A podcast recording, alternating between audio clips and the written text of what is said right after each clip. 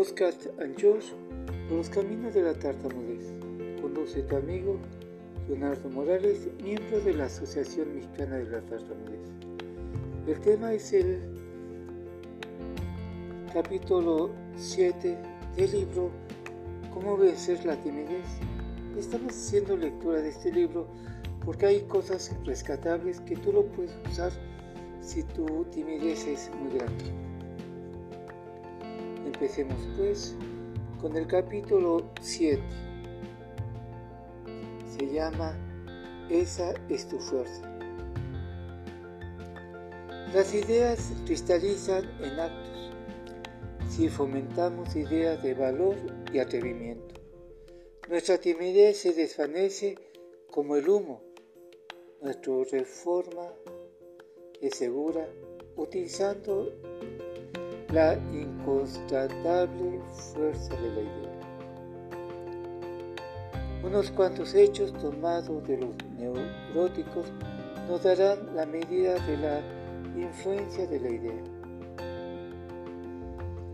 Un médico pregunta a su cliente, ¿desde cuánto tiene usted paralizado el brazo? Pero si yo no tengo nada en el brazo, he venido a verle a usted por una angina. El doctor continuó. He aquí un hombre que tiene una parálisis física en el brazo derecho y ni siquiera se ha dado cuenta de ello. Y aquel hombre no puede mover el brazo hasta que una sugestión inversa le restituye el uso de su brazo. Y era un militar, que parece ha de ser menos sugestionable en un sencillo que un sencillo campesino. Al oír al otro sufre de la rodilla durante un año entero porque presenció la operación de un hermano cuyo en la rodilla anquilizada.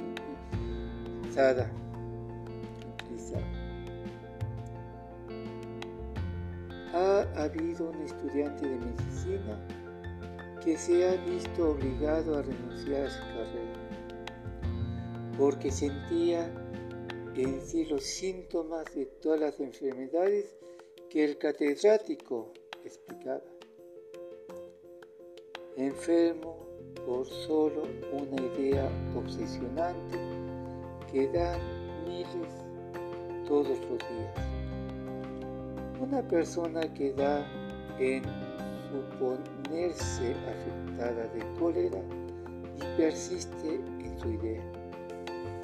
Pronto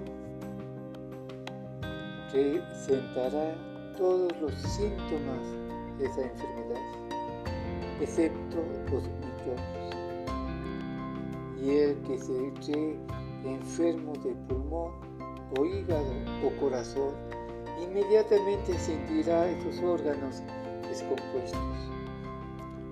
Cuenta la historia que la emperatriz María Luisa fue tratada en su enfermedad con las célebres pulidoras llamadas micas panis, que contenían un poco de pan y el resultado fue satisfactorio.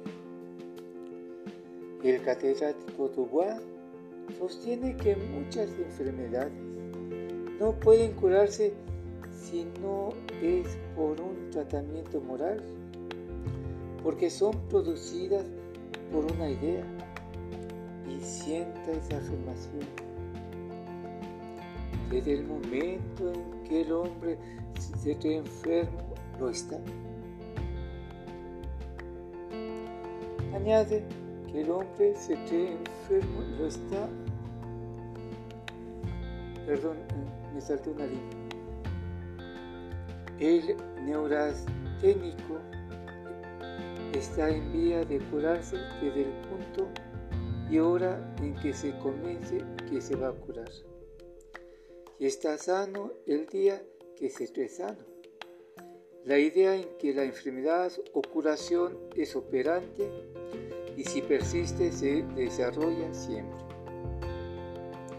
Asombra que tanto pueda la idea, la sola idea, y nos resistíamos a creerlo, de no verlo confirmado en todas las horas. Estudiando en nosotros y en los demás la influencia de las ideas y convencidos hasta la evidencia. Nos dedicaremos a triturar nuestra timidez, contraponiéndole ideas que la pulvericen y persistiendo en ellas hasta Viendo cuánto puede la idea, nos explicaremos por qué fuimos tímidos, cuántas veces nos asaltó la idea de temor al público y de la conservación en nuestra memoria con persistencia y tenacidad digna de mejor causa. Exactamente lo contrario, debemos practicar en adelante, ahuyentando la idea del miedo como extraordinariamente perjudicial y tratando de introducir en nuestro espíritu la confianza en nosotros mismos a todas horas, obligándolo a que no sea huésped o ave de paso, sino que tomen asientos definitivos a nuestro lado, si es que queda a vivir con nosotros. Hemos triunfado en todas las líneas. Nuestro carácter será el antítesis de lo que fue hasta, hasta la hora presente. No es obra de un día cambiar todas las ideas. Las antiguas se persisten a salir y las nuevas no se aclimatarán para el primer día. Tiene que establecerse luchas entre ambas. Nuestra voluntad decidirá el combate, vencerá las que nosotros queramos, las que traigan prestado el calor de nuestro entusiasmo y de la ayuda de nuestro esfuerzo. Tenemos que llegar a sentir como nosotras las ideas, a vivirlas constantemente, a estar persuadidos de que somos decididos y audaces como estamos convencidos de la existencia de que existe Roma o Washington. Nos ha de parecer ridículo e inapropiado dejarnos intimidar ante la presencia de otras personas, por las numerosas y prestigiosas que sean. No hay razón ni motivo para escogernos porque nos observan. La marcha de implantación de las nuevas ideas ha de ser lenta lo que puede desconsolar a los impacientes. Así, así tiene que ser. No hay, no nos hicimos tímidos en un día, ni dejamos de serlo en unas cuantas horas. Inmediatamente se notan los efectos saludables, pero la completa transformación ha de tardar. Y en tanto más lenta vendrá cuanto mayor sea la timidez que hay que vencer. Sepamos esperar, continuar, procurando no dejarnos invadir de pensamientos de temor y de motivar con esmero los que nos da aplomo y serenidad.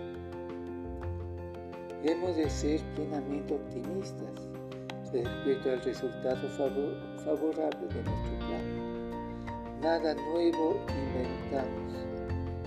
No hacemos más que escoger unas cuantas fuerzas que tantas veces hemos utilizado contra nuestro bienestar y que podemos aprovechar para librarnos de esa parálisis psíquica que a tantos ha restado una gran parte de su valor y eficacia. En los próximos días continuamos leyendo este libro. Intenta vencer la tartamudez del, doctor, autor del doctor Jesús Ordóñez Ancien. Un libro que he hecho hace 70 años, pero hay muchos elementos que son totalmente actualizados. Un abrazo a todos